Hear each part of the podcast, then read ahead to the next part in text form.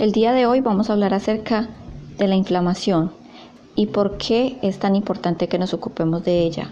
Lo primero que quiero preguntarles es si tú consideras que tienes algún tipo de inflamación.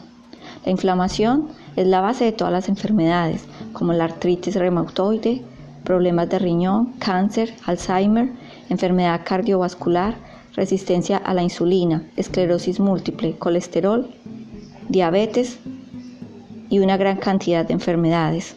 Hay dos tipos de inflamación, inflamación aguda, inflamación crónica. El objetivo de la inflamación es poder reparar de forma natural, ya que el cuerpo tiene la capacidad de recuperarse de una inflamación. Esto es un mecanismo natural que utiliza nuestro cuerpo. Pero vamos a ver qué hay de la inflamación.